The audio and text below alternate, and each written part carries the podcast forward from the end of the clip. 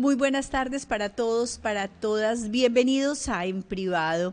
Hoy les habíamos prometido hablar de la ansiedad, de todo lo que debíamos saber sobre la ansiedad y cómo manejarla, pero hemos hecho un cambio por dos razones. Uno es la solicitud de muchos de ustedes eh, que nos han dicho que están teniendo sus relaciones de pareja en crisis. No se alcanzan a imaginar la cantidad de información que hemos recibido con relación a esto. Y la otra es que mañana vamos a desarrollar el tema de la ansiedad en momentos de crisis, nada más ni nada menos que con el doctor Rafael Montagut, que es nuestro psiquiatra de cabecera. Entonces, por eso lo de la ansiedad lo aplazamos para mañana.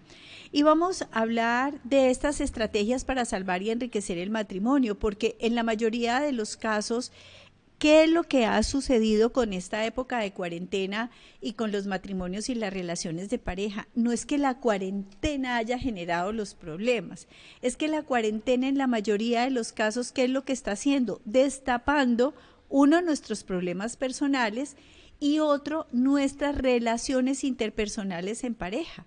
Entonces, no le atribuyan al aislamiento sus conflictos y sus problemas. Fíjense que nosotros, y se los conté tal vez en un programa pasado, eh, los terapeutas de pareja después de las vacaciones, tanto de diciembre, Semana Santa o de mediados del año, los terapeutas de pareja tendemos a recibir muchísimos más pacientes eh, con conflictos de pareja porque la proximidad, si la estén pasando rico, estén en una finca, o estén en la orilla del mar, o estén disfrutando de un paseo largo por diferentes ciudades o países, etcétera, a veces la proximidad, vuelvo y les digo, actualizan conflictos que vienen de atrás.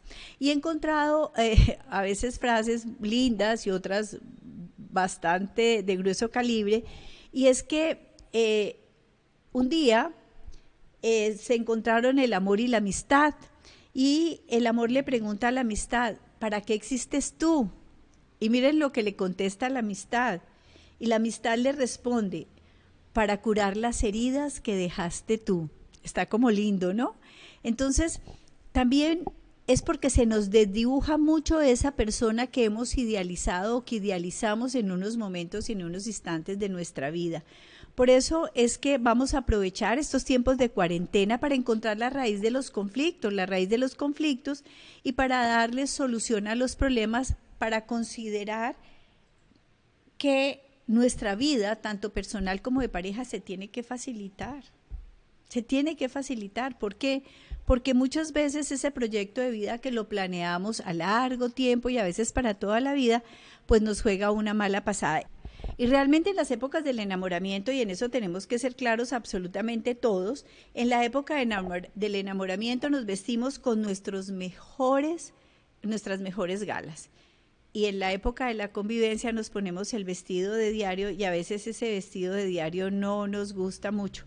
Y mírenme en el meme que encontré, muchos de ustedes les parecerá grosero, pero seguramente eh, muchos se podrán sentir identificados o identificadas con él. Dice que el amor es como una paloma. Viene, te caga y se va. ¿Cuántas veces ustedes no se han sentido defraudados o defraudadas por el amor? Y lo primero que vamos a hacer en este programa, en esta tarde de hoy, es evaluar nuestra relación de pareja.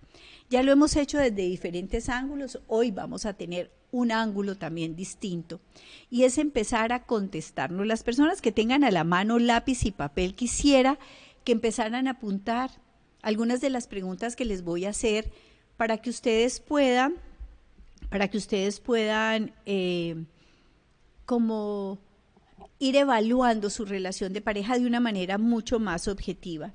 Lo primero que nos vamos a preguntar es, ¿qué relación de pareja tengo?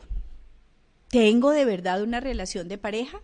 Una relación de pareja se define por el gusto, por las ganas, por el deseo, por la importancia que le damos a esa persona con la que compartimos la vida. Entonces, ¿qué tengo como pareja? Pregúntense, escríbanlo. Si en este momento no tienen el tiempo suficiente, háganlo después porque es muy, pero muy importante que ustedes lo, que ustedes lo hagan. Y lo otro es que eh, van a preguntarse, eh, Francisco, conéctamelo por favor al, al programa. La otra pregunta que van a hacer es, ¿qué quiero? ¿Qué quiero de mi relación de pareja? ¿Qué es lo que yo quiero de mi relación de pareja? Es muy importante saber ¿Qué es lo que tengo en mi cabeza? porque a veces tenemos una idea fantástica del amor y en esa idea fantástica del amor perdemos, porque vivimos con personas de carne y hueso, no con seres imaginados y fantasiosos cuyas características y posibilidades nos van a construir mundos fantásticos en donde somos absolutamente felices. Eso no existe. Necesitamos compañeros y compañeras de vida, no seres alados o no seres llenos de unas cualidades inexistentes para compartir la vida. Entonces, las dos primeras preguntas, ¿qué tengo y qué quiero? Ahora preguntémonos nosotros qué es lo que pasa en nuestra cotidianidad. Mire, estamos metidos en el mismo ambiente, en el mismo espacio. Y entonces tenemos nos comunicamos en ese espacio, tenemos las reglas claras, tenemos planeada esta cotidianidad forzosa en tiempos, porque ya para muchos de ustedes la convivencia en pareja es forzosa y eso pues obviamente no es nada saludable. Pero pregúntense, ¿yo escucho a mi pareja? ¿O cada vez que mi pareja está hablando yo estoy presto o presta a eh, decir, eh, a cómo lo voy a contradecir, a desvirtuar su argumentación? A veces la otra persona no ha terminado y lo estamos interrumpiendo para rebatir aquellas cosas que esa persona, hombre o mujer, nos está diciendo. Bueno, aquí saludamos a Francisco, a Gloria Arango, a Cristian Giovanni Becerra, a todos ellos un abrazo y mil gracias por estar conectados con nosotros. Piensen ustedes si hablan demasiado, si dencha cantaleta. Hay hombres cantaletosos en menor proporción, pero hay mujeres muy cantaletosas, muy reiterativas.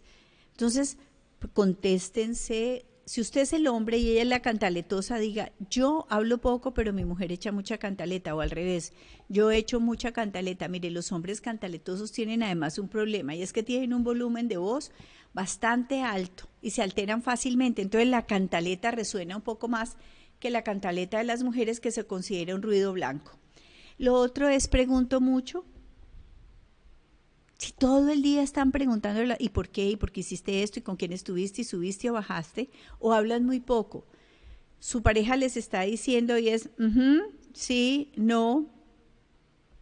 De pronto, ah, tú ya sabes, cosas como esas. Por ejemplo, ustedes le preguntan, ¿Eh, ¿me querés? Y entonces la otra persona dice, no pregunte bobadas.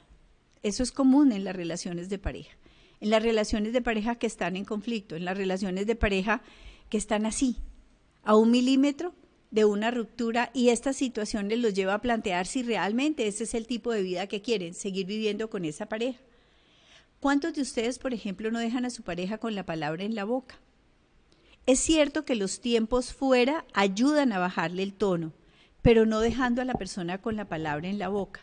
Mira, no nos vamos a poner de acuerdo, por lo tanto yo pienso que lo mejor es que esto lo discutamos más tarde. Eso es diferente a dar media vuelta e irse. Pero contéstense estas preguntas. ¿Por qué? Porque cuando nos hacemos preguntas, nuestro cerebro, no, cerebro nos va diciendo verdades. Es muy, muy importante que lo hagan de esa manera. Ahora miremos, por ejemplo, qué estrategias utilizan ustedes desde la palabra o desde la actitud corporal para mejorar su relación de pareja o para el supermercado. ¿Sí? Fíjense que a veces no somos claros en, las, eh, en lo que decimos. A veces las mujeres en especial tenemos unos discursos ambivalentes. A veces no somos eh, eh, tan claras y tan directas en las cosas que deseamos. Y los hombres tienden o tienen la tendencia, algunos hombres, a resumir exageradamente lo que hablamos y después nos van a contestar, ah, pero es que yo te entendí otra cosa, o yo no escuché eso que me dijiste, ¿a qué horas me lo dijiste? Y entonces la persona dice, ¿cómo así? Que no te lo dije, te lo he dicho 888 veces. Y dice, ah, por eso es que no te entendí. Y suele suceder, ¿o no? Bueno, un saludito a Olga Sofía Tombe Troches, que nos dice, Doc, mil gracias. A Beatriz Camacho, hola, buen tema a Yoko Endo. Gracias, doctora. Muchas veces la cantaleta surge porque la otra persona nunca hace caso como los adolescentes. Ojo, ojo, Yoko. Claro, dice, la otra persona no hace caso. Nuestra pareja no nos tiene que hacer caso. Nos tiene que escuchar. ¿Sí? A veces le somos reiterativas y reiterativas, ¿por qué? Porque sentimos que no nos dan importancia con, con, lo que decimos. Entonces necesitamos enloquecer a la otra persona para que en algún momento diga, ya escuché, voy a rectificar el camino, pero no es hacernos caso. Ojo, no somos reeducadoras de nuestra pareja, no somos las mamás de nuestras parejas, no somos sus empleadas domésticas, somos sus compañeras de vida. Es bien importante que lo tengamos claro. Y un compañero de vida tiene diferencias, y un compañero de vida tiene diferencias de opiniones, de criterios. Pensamos y vivimos la vida de una manera distinta. Pero es muy importante todas estas preguntas que nos hacemos porque, le repito, nuestro cerebro nos da las respuestas. Por ejemplo, a veces decimos, mi pareja no escucha lo que dice Yoko. Mi pareja no me escucha, no me hace caso. Es decir, no me presta atención, es distinto a no me hace caso, porque es como si yo le diera órdenes a mi pareja. O también dice, habla demasiado o habla muy poquito. ¿Qué sensación están teniendo ustedes? Me enloquece con preguntas. O también podemos decirnos, me maltrata, me maltrata con la actitud, me maltrata con la palabra, me maltrata con la distancia. Cuando se retira también me maltrata mi pareja. Fíjense que una de las cosas que les hemos recomendado muchas veces es que tengamos conversaciones yo y no conversaciones tú. El tú es lo más amenazante del mundo y además lo más ofensivo. Si a uno le dicen es que usted es un tal por cual, ¿cuál es la respuesta automática? Pues más, más pues, ¿qué? Tal por cual es usted, no yo, ¿sí? Si nos ofenden, decimos pues más usted que yo. Esas son las conversaciones tú. Y entonces es que mira, tú eres muy desordenado. ¿Y tú qué hablas? Si tú eres peor, si a mí me toca todo el día que estar haciendo aquello, no sé qué. No contestamos desde el yo. Yo pienso, yo creo, a mí me parece. Esto es lo que yo necesito, es mi opinión, son mis criterios. Lo otro es, hagan reconocimientos a su pareja. A veces ustedes sienten que si le hacen reconocimientos a su pareja, su pareja se las va a montar. Y entonces no le hacemos reconocimientos a la pareja y la pareja se vuelve una pareja hostil en sus relaciones. ¿Cuántas veces le dicen a su marido, así esté gordito, feito, lo que sea, pero le pueden decir, ay, es que te adoro, me encanta como eres, me gustas? O cuando sus mujeres, por ejemplo, están llegando a su madurez y ustedes dicen, no me importa, amo cada una de tus arrugas o amo cada una de tus canas o amo cada uno de tus gorditos. Esos son reconocimientos. Reconocimientos es decirle a la otra persona lo especial y lo importante. No hay que hacerlo todos los días ni a toda hora. ¿Mm? Muchos de ustedes podrían decirle a su pareja, mi amor, no me imagino cómo habrían sido estos días sin ustedes aquí conmigo. ¿Por qué no? O qué bueno que tenemos estos días para aprovechar el tiempo y podamos hacer muchas cosas que por trabajo o por otras actividades no las podemos hacer. Entonces, fíjense cómo son de importantes los reconocimientos, pero además aceptar a la otra persona tal como es. Miren, la otra persona tiene una serie de características Ustedes, así como no le pueden cambiar el color de los ojos a su pareja, ustedes no pueden cambiar lo que es su pareja en esencia, porque es de esa esencia de la que nos enamoramos. Lo que pasa es que sí, pueden haber defectos del carácter que pueden ser, vuelvo y les digo, inaceptables. Esos defectos del carácter tienen que ver, o del temperamento, como lo queramos llamar, de la naturaleza, que tienen que ver, por ejemplo, con aquellas personas que son transgresoras de la ley, de pequeños o grandes eh, conductas, por ejemplo, las personas que son mentirosas, las personas que tienen unos comportamientos de cañería absoluta, de miserableza, o las personas que son abusadoras del alcohol o de las drogas, esas infidelidades, por ejemplo, permanentes de la otra persona, eh, los problemas con la ley, etcétera, hay cosas que no son aceptables porque dañan la convivencia. Pero hay otras cosas que tiene un temperamento fuerte, que habla duro, que es desordenado, desordenada, que es medio despistado, despistada, que se ríe mucho, no se ríe nada. Eso es lo que esa persona es y tenemos que aprender a aceptar y amar a las personas como son. Ninguno de nosotros ni de nosotras tiene el poder de cambiar a nadie. A duras penas nos podemos cambiar y modificar muchas de nuestras conductas y comportamientos que no nos hacen felices para que intentemos siempre estar pensando en cambiar a otros.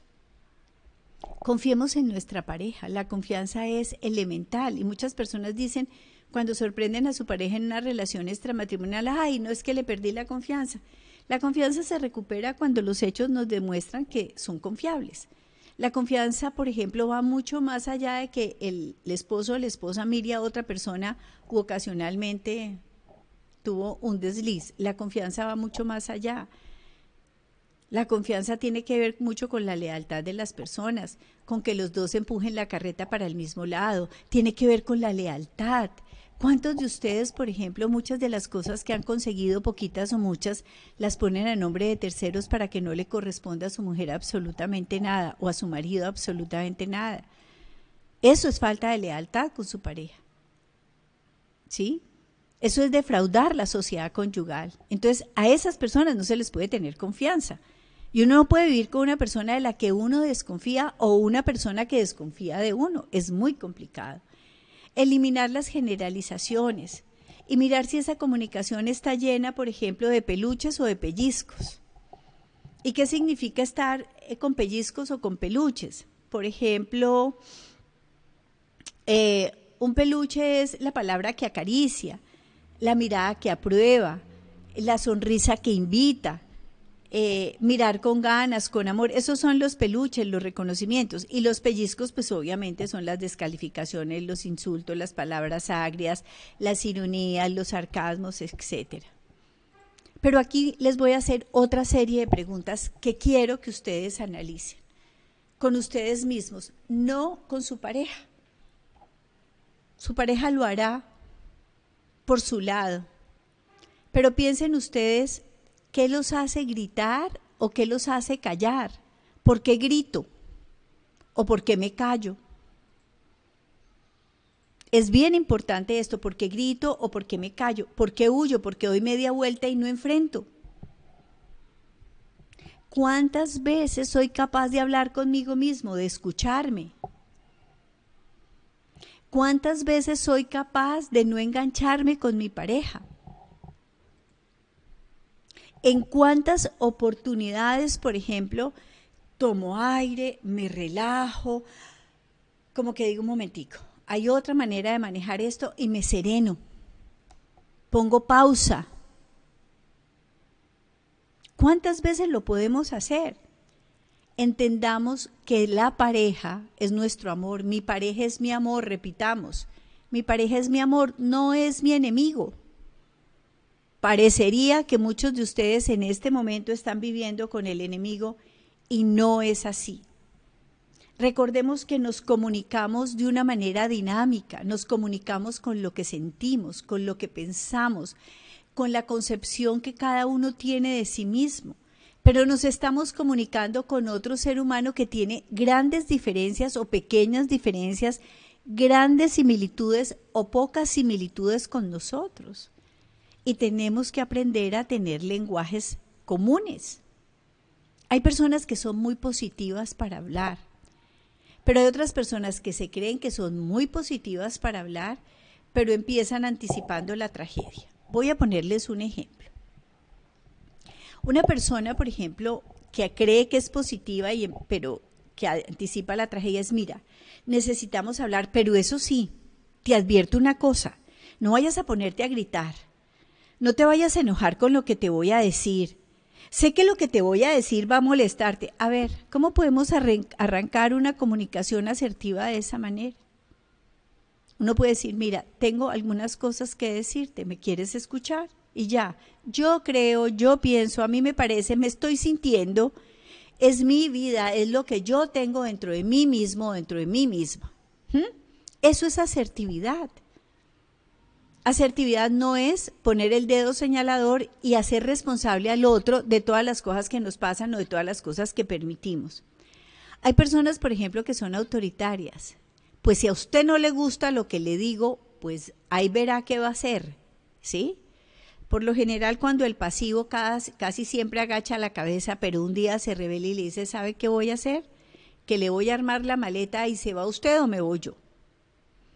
Y entonces ahí ese autoritario, por lo general, dobla la cerviz y se pone chiquitico y llora e implora y dice que no, que va a cambiar de conducta y de comportamiento. Por lo general el autoritario es una persona muy negativa que todo el día critica. Todo el día pone el dedo en la llaga. Pero hay otras personas, por ejemplo, que son incondicionales con esa persona con la que se está relacionando y son generosos y siempre están buscando un espacio para el diálogo y siempre están buscando un espacio eh, para comunicarse, un espacio para demostrarse su afecto y su amor. Y hay otras personas, por ejemplo, que son incondicionales, pero hacia las conductas negativas de su cónyuge. Es que tú eres, es que tú eres. No. Tú tienes unas conductas, ¿no? Yo siento que a mí me parece que tales o cuales conductas te lesionan a ti, me lesionan a mí, es lo que yo siento. Entonces no califiquemos las personas, sino que califiquemos las conductas, tanto positivas como negativas. Me encanta cuando ríes, me encanta cuando estás alegre, esos son conductas. ¿Mm?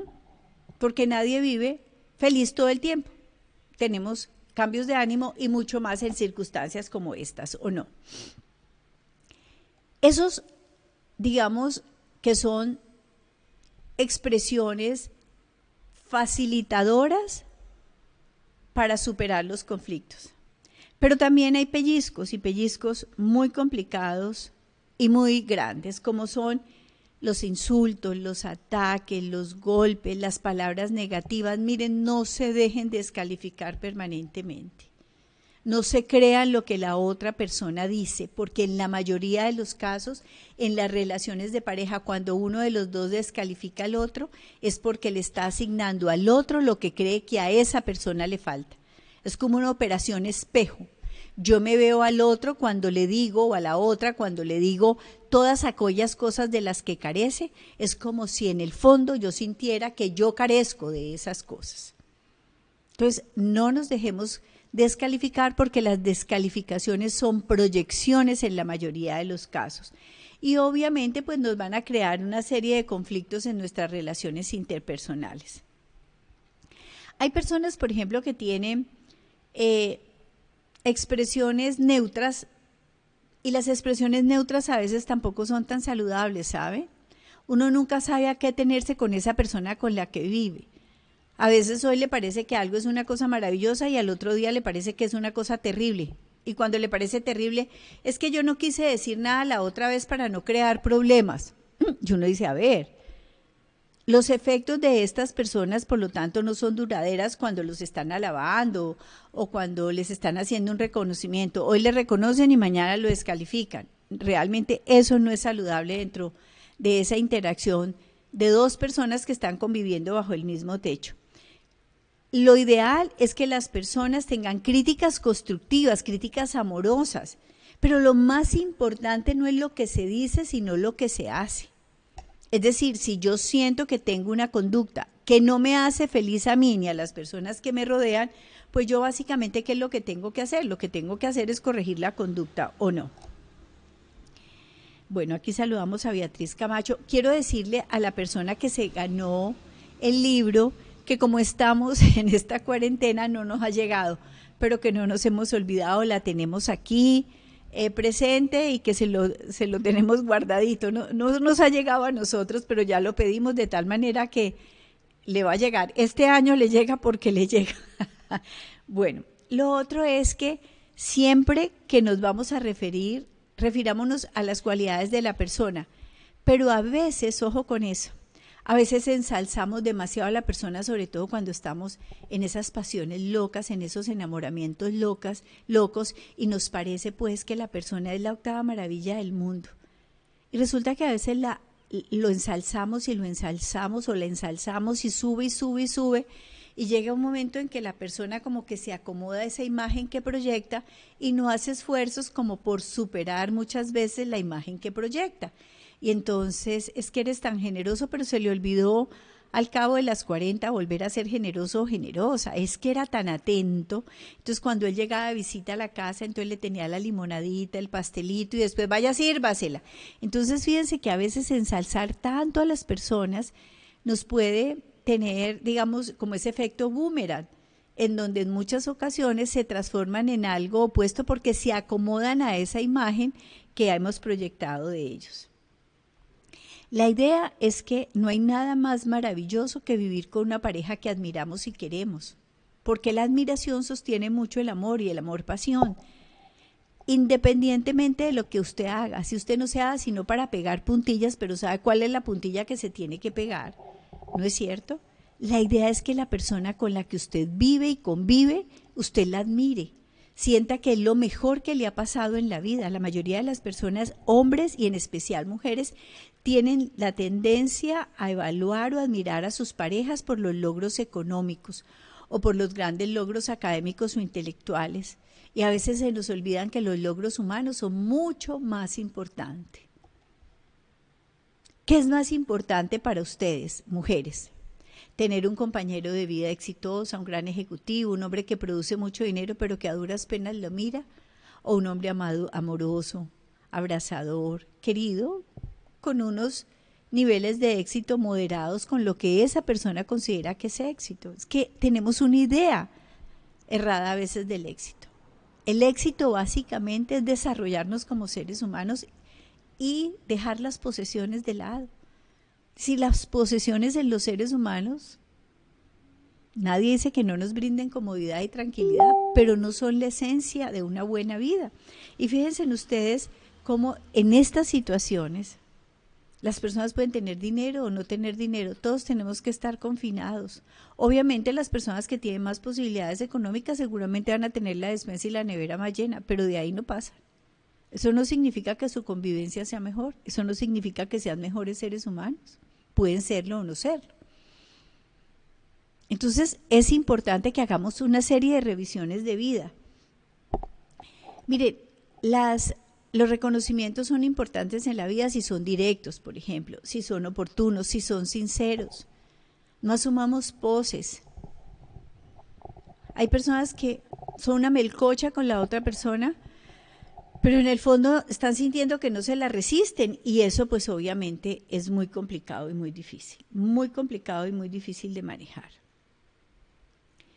Entonces, pensemos, y ya lo hemos dicho varias veces, que vivimos dos personas, vamos a suponer que son parejas homosexuales, pero esas dos hombres, esas dos mujeres también tienen características de personalidad diferentes. Y si es un hombre y una mujer conviviendo, Recordemos que los hombres y las mujeres nos expresamos de manera distinta.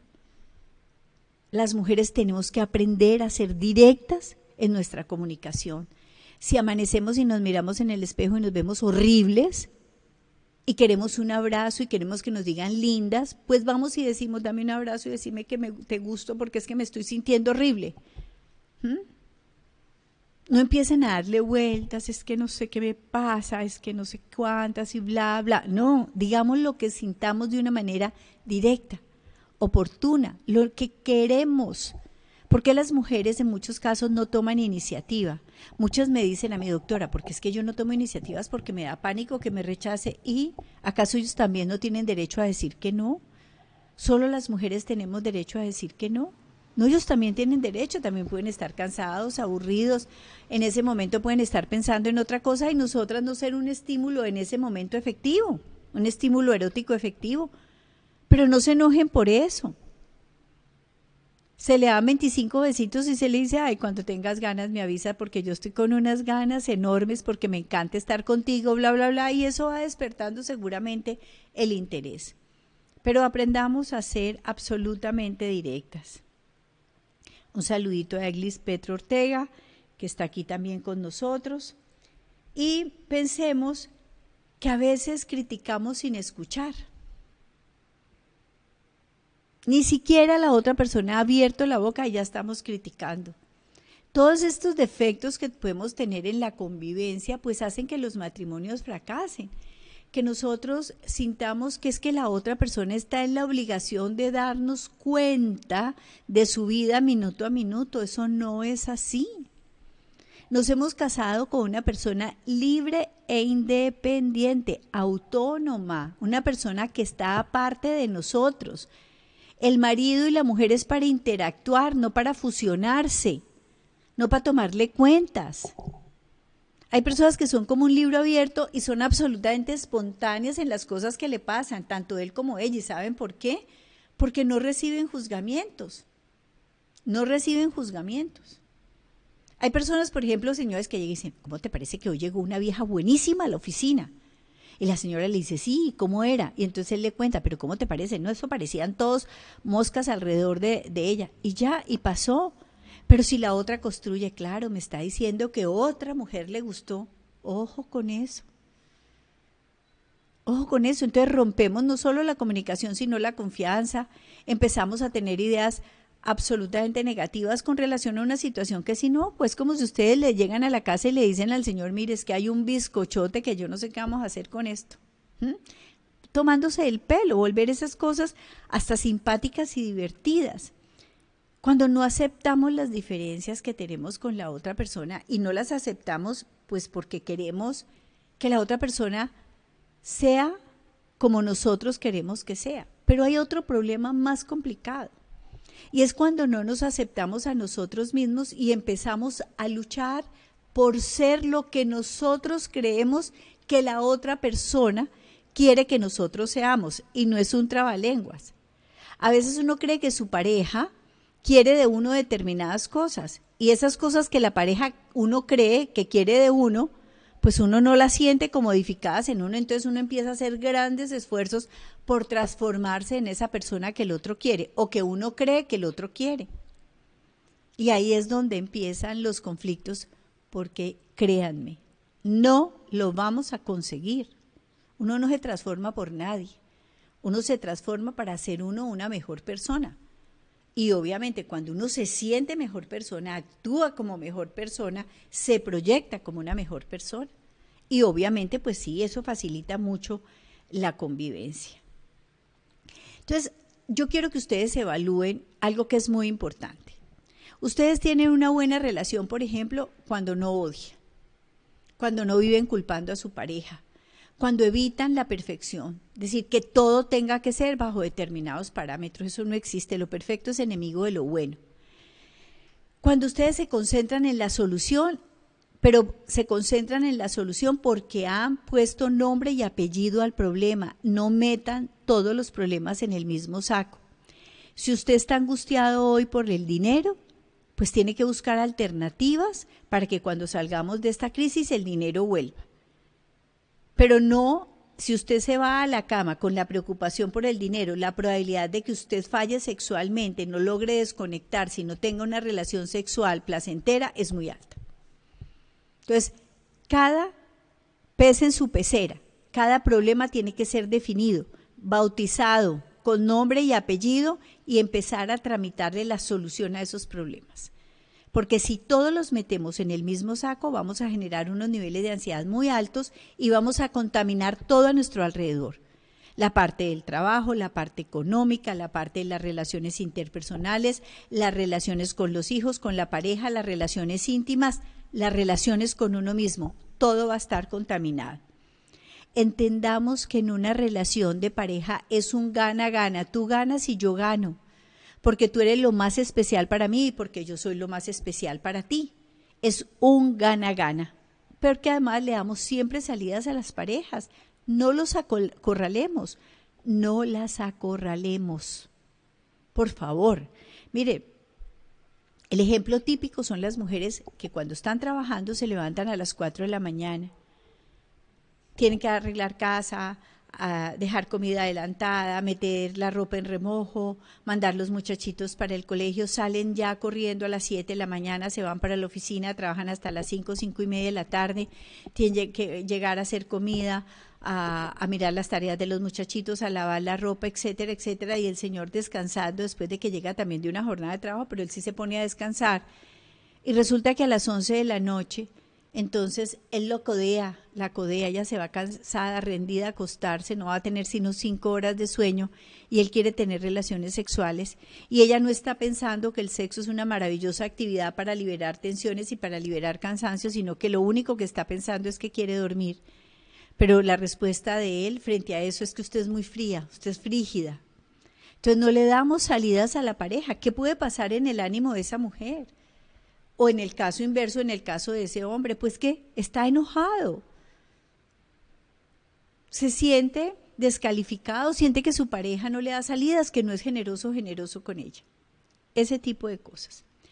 Lo otro es que nos cuesta mucho trabajo reconocer nuestros errores, pero lo peor no es reconocer los errores, lo peor es no rectificarlos, porque no somos comprensivos, porque no somos compasivos, porque nos carecemos, pues nos creemos la última gaseosa del desierto, pues no, no es así. Tenemos que tener una oportunidad.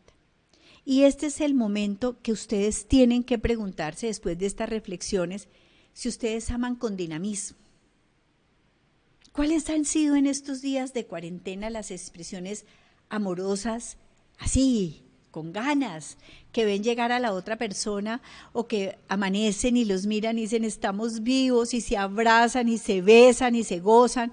O el uno está en la cocina y el otro está en su jornada de trabajo, pero cuando cada uno se puede encontrar, se abrazan y la otra persona se sube en el cuerpo de la otra persona y le pasa los, las piernas por la cintura a ver, aman con dinamismo, con ganas, con gusto. Mamacita, es que usted está muy buena y me encanta. O papacito, usted regio. Bueno, mentira, ni mamacita ni papacito, porque las mamás y los papás no producen erotismo. Mi amor, mi vida, mi cielo, cómo estás de linda, cómo está. Ese es amor con entusiasmo. Es sentirse con energía, no dejarse llevar por los momentos asiagos. ¿Estamos en un momento asiago? Sí, no podemos desconocer la realidad. Pero no nos dejemos llevar por los momentos. Vuelvo y les recomiendo esa película linda, esa película italiana que era, se me fue ahorita el nombre, la del papá que se le inventa al niño. Ah, la vida es bella. Pero también hay una, hay un, hay un video que salió de un papá turco, ¿no? Y ya lo había contado yo en otros programas, que le inventa a la niña que las bombas que están cayendo sobre la ciudad donde ellos viven son fuegos artificiales y la niña cada vez que cae una bomba es a las carcajadas. Entonces fíjense cómo es de importante en ocasiones en situación de adversidad construir entre todos situaciones fantásticas para pasar esos momentos.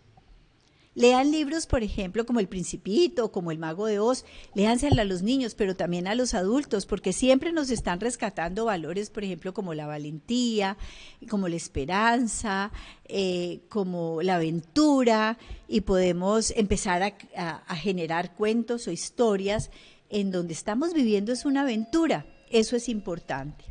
Lo otro, repito, es desarrolle confianza en su pareja confíen en su pareja, es, eso es absolutamente especial. ¿Usted ama a su pareja o la necesita? ¿Qué es lo primario, la necesidad o el amor? Si usted necesita a su pareja, usted va a ser una persona demandante. Todo el día le está pidiendo que satisfaga sus necesidades. Pero si usted lo ama o la ama, usted va a ser generoso generosa. Usted va a dar, usted va a entregar. Son dos cosas diferentes. A veces queremos amar a alguna persona mucho porque la necesitamos. No, el amor es otra cosa. El amor no exige, el amor es generoso, el amor es compartir, el amor es participar, el amor es sonreír, el amor es enfrentar los momentos difíciles y duros, el amor es entrar en divergencias, enojarse y volverse a contentar. Pero si usted está necesitando a su pareja, no la ama, la necesita. Y cuando la necesita, la demanda es que tú deberías hacer por mí A, B, C, D. Cuando las parejas están en crisis y quieren recuperar la relación de pareja y uno de los dos cree que el otro, la otra siempre es el culpable de todo lo que les pasa, ¿saben qué sucede? Que les dicen, esta relación de pareja se va a arreglar si esta lista la llevamos a cabo. Es como una lista de agravios, si te portas así, A, B, C, D, E. Por favor, si han hecho esa lista, rómpanla, rómpanla. Porque ustedes lo que quieren es que su pareja satisfaga sus necesidades. No, ustedes necesitan una pareja para compartir, para que le diga palabras tiernas, para que le diga cosas amables, amorosas, para recibir detalles. Los detalles no son las joyas, ni los anillos, ni, ni cosas materiales. Los detalles es hacerle entender a la otra persona que son absolutamente significativos en su vida que son especiales e importantes, que los habrá más lindos, más guapos, más inteligentes, más destacados, más adinerados, pero el que usted tiene es especial y único, y al revés. Habrán otras que no echan cantaleta, cocinarán divino, atenderán, hablarán cinco idiomas, tocarán piano, lo que sea, pero la suya es especial y única, así sea la más despistada. De tal manera que hay que aprender esas situaciones de especialidad que nos tiene que producir nuestra pareja. Y lo otro que es muy importante en estas circunstancias, queridos amigos y amigas, es respeten los espacios. Yo se los vengo insistiendo todos los días. Mire, haga una carpa con una sábana y metas en un rincón a hacer lo que quiere, o a oír música, o a leer un libro, o a hacer el trabajo. Pida tiempo fuera. Necesito hacer este trabajo, necesito que me dejen en paz, necesito tanto tiempo para mí. Le repito, si no tiene la carpa, haga una con una sábana y un palo de escoba, pero aíslese necesitan espacios solitos, necesitan oxigenación. Las tareas no tienen que ser al 50%. Hay unos que son mucho más, digamos, hábiles en ciertas cosas y a esas personas hábiles, por ejemplo, eh, se les facilita, por ejemplo, los oficios domésticos, o se les facilita cocinar, o se les facilita atender las camas. Bueno, pues ¿Cuál es el trabajo de tenderlas todos los días? Es que si yo las tendí dos días, usted las tiene que atender otros dos días. No. Participar es que cada uno en lo que se sienta más hábil lo haga y lo puede hacer en muchas ocasiones. Saludamos a Piedad López, que también está aquí con nosotros, y pensemos que todas estas revisiones nos tienen que llevar a sentirnos orgullosos de nuestra pareja. Pregúntese, ¿me siento orgulloso, orgullosa de mi pareja? Extraño y deseo su presencia. Mire, cuando uno dice, no, es que mi marido se fue de vacaciones y yo me he sentido la más feliz del mundo entero, créanme que las cosas están un poco en cuidados intensivos. Porque una de las características del enamoramiento es la presencia de la persona amada. Claro, a veces necesitamos oxigenación, pero cuando esa oxigenación es demasiado larga y la persona empieza otra vez a hacer presencia y nosotros empezamos a sentir a nuestro compañero o compañera de vida como una pesada carga, es hora de sentarse a decirse verdades. Lamento mucho decir esto, pero es el momento de empezar a decirse verdades porque no vamos a poder expresar pensamientos positivos, porque no vamos a poder decir nada nuevo. ¿Cómo puede decir usted hipócritamente es que te extrañé tanto, es que me hiciste tanta falta si estaba cruzando los dedos para que le cancelaran el vuelo y pasara la cuarentena en otra ciudad? A ver. Cuando esas cosas pasan, repito, llegó la hora de decirse verdades para saber si existen posibilidades de recuperación. Las revisiones de vida es, yo conservo los mismos comportamientos y las mismas actitudes o las he modificado, pero igual están ahí presentes que cuando me enamoré, que cuando sentía que esa otra persona era especial y muy importante para mí. ¿Ustedes están seguros del amor que su pareja le tiene? ¿Qué los hace sentirse seguros o seguras? ¿Qué hace esa otra persona para que usted se sienta segura? Que está todos los días a las seis de la tarde, que lleve el mercado o que participan todos en la cuestión económica o que tienen un trato amable, solo con eso, ¿qué lo hace sentirse seguro o segura de su pareja? De que esa pareja realmente los ama. Pueden ustedes expresar sus sentimientos, sus preocupaciones tranquilamente. Acuérdense que hay la pareja hasta cierto punto puede llegar a ser un cómplice en otras circunstancias no. Un amigo, un cómplice, un amante. Vuelvo y digo, hay cosas en que la pareja le cuesta mucho trabajo ser cómplice. Y hay cosas en las que uno no debe meter a su pareja. Porque definitivamente puede que choque contra sus sistemas de valores y esa persona no pueda hacer complicidad con la persona. Hay también un meme que dice, eh, una mujer dice, yo necesito un hombre que, me que sea un buen amante, un hombre que sea generoso, eh, un hombre eh, que sea mi cómplice y que sea una persona que me escuche, necesito un hombre que me saque a bailar y a divertirme. Y lo más importante es que entre esos cuatro hombres no se conozcan. A ver, nadie reunirá Una sola persona, casi que podríamos decir, es imposible que cumpla con todas las expectativas de esa otra persona. Pero eso no significa, eso no significa que muchas de las expectativas que tenemos de vida no las podamos vivir con esa persona con la que un día libremente decidimos compartir la vida, porque eso es bien, bien importante. Construir el amor, el afecto, la intimidad es una labor de dos. Dos se necesitan para ser felices. Con uno que empuje la carreta y el otro que la devuelva, eso se convierte en un desastre. Entonces repitamos nuevamente, aceptación incondicional mutua, el día que usted se crea perfecta y el otro imperfecto, ese día perdemos el año. El día que cada vez que usted le embarra, lo justifique con las otras embarradas que hace la otra persona, perdimos el año. Porque esto no se trata de equilibrar la balanza con los defectos y con las, eh, eh, con las cosas negativas que ha producido la otra persona. De eso no se trata. Se, se necesita equilibrar la balanza con las cosas buenas que cada uno aporta a la relación. No pueden seguir siendo luz de la casa y oscuridad de la calle. ¿Cuántas veces ustedes no van a reuniones sociales y sus amigas o sus amigos le dicen, no, pero usted sí está muy bien casado, esa mujer tan querida, tan linda, tan dulce, tan maravillosa, etcétera, etcétera? Él dice, sí, vaya viva con ella. O al revés, ay, no, fulanita, te ganaste la lotería, ese hombre es maravilloso, no, mira esa caballerosidad, vaya. Y de pronto dentro de la casa es un maltratador insoportable. ¿Mm?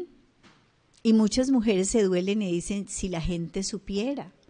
Y cuando van a esas reuniones de las empresas de fin de año, uno ve eh, ese señor, no pues dedicado, y los jefes y la admiración, y resulta que esa admiración y eso es de puertas para afuera.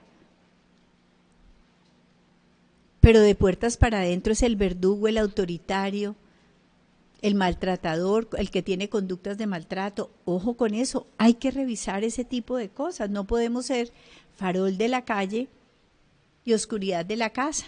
Mire, muchos de ustedes pueden tener mucho talento para, el humor, echar buenos chistes y cosas así, pero hay otros que le cuentan a la señora el chiste por 555 veces y ahí dice, ya me lo sabía. Entonces, traten de renovar de renovar el repertorio de chistes, hagan reír, sean ocurrentes. Eh, eh, si no tenemos esa gracia artística asombrosa, mostrémosles los memes simpáticos que salen eh, por las redes sociales, que son un montón. Entonces, muéstrenselo a su pareja, mira esto tan simpático, tan chistoso. No, hay unos absolutamente graciosos. Hay una pareja española, Paco y, ¿cómo se llama la señora? ¿No te acuerdas el nombre? Bueno, Paco y su mujer, y Paco es un desastre y su mujer también, ¿no? Pero han hecho toda una parodia de lo que es una pareja que no puede vivir separada, pero que vive espantosamente. Le dice Paco un día a la mujer, mira, fulanita, he comprado un seguro de vida en caso de que yo me muera, tú quedes asegurada y no tengas ningún problema ni ninguna fugia económica. Y la vieja lo va mirando y le dice, tranquilo Paco, que con que tú te mueras yo ya tengo suficiente. Entonces fíjense en ustedes que a veces esas cosas nos ayudan a refrescar los momentos, a morirnos de la risa, a veces hacernos cosquillas, a, a veces consentir a la, a la pareja sin un motivo determinado. Hay que respetar, volvemos, los espacios y porque uno vive en pareja no puede dejar de hacer lo que le gusta.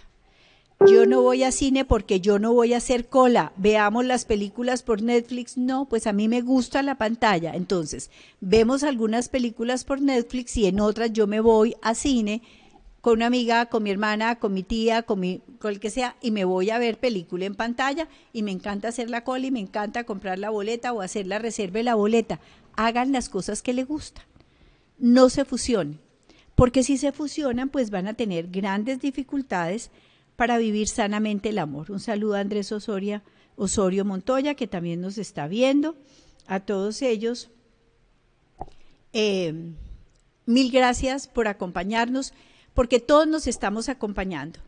Ustedes nos acompañan a nosotros, nos sentimos acompañados. Mire, para Francisco y para mí hacer los programas Hoy, por ejemplo, estamos mejorando un poco lo técnico porque ya pudimos trasladar unas cosas que teníamos en el estudio, pasarlas a la casa, eh, pero también sentirnos acompañados nos motiva para que todos los días tengamos temas diferentes que representen, que sean como un granito de arena que contribuyan a que tengamos una mejor calidad de vida y un mayor bienestar.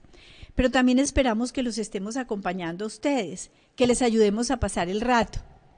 Como les decía, muchas veces queremos que ustedes interactúen, ustedes son bastante tímidos, pero bueno, poco a poco lo vamos a ir logrando.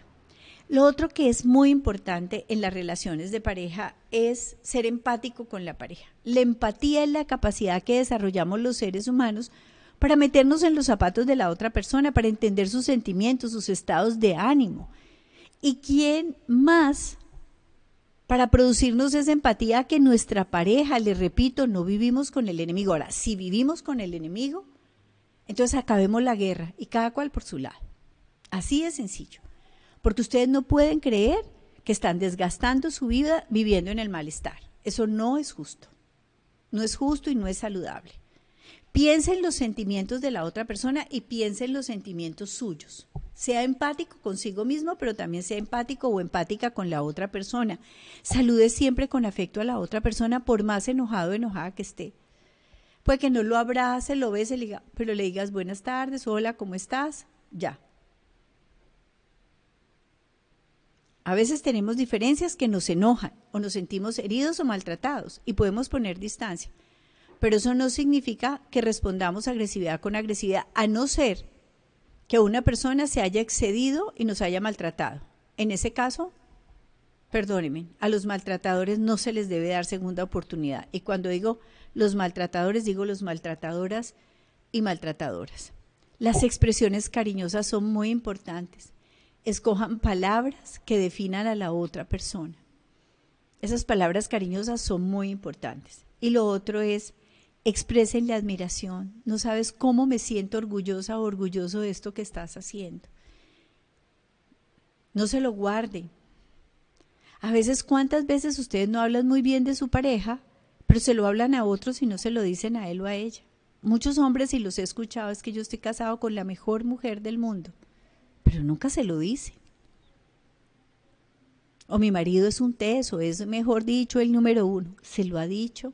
Ah, no, porque es que a veces se pincha, dice la gente.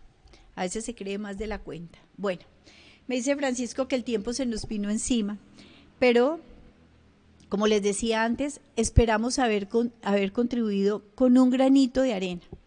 Este tema lo vamos a seguir manejando, digamos, mm, ocasionalmente, porque sabemos que si ustedes se consolidan como pareja, la familia adquiere también una dinámica muy especial, una dinámica muy, muy particular y eso pues obviamente nos va a ayudar enormemente en nuestro desarrollo personal, pero en el desarrollo de nuestros hijos, si los tenemos, en sentir que la vida vale la pena vivirla y pasar estos días, vuelvo y les insisto lo que les digo todos los días, es una excelente oportunidad para viajar a nuestro interior.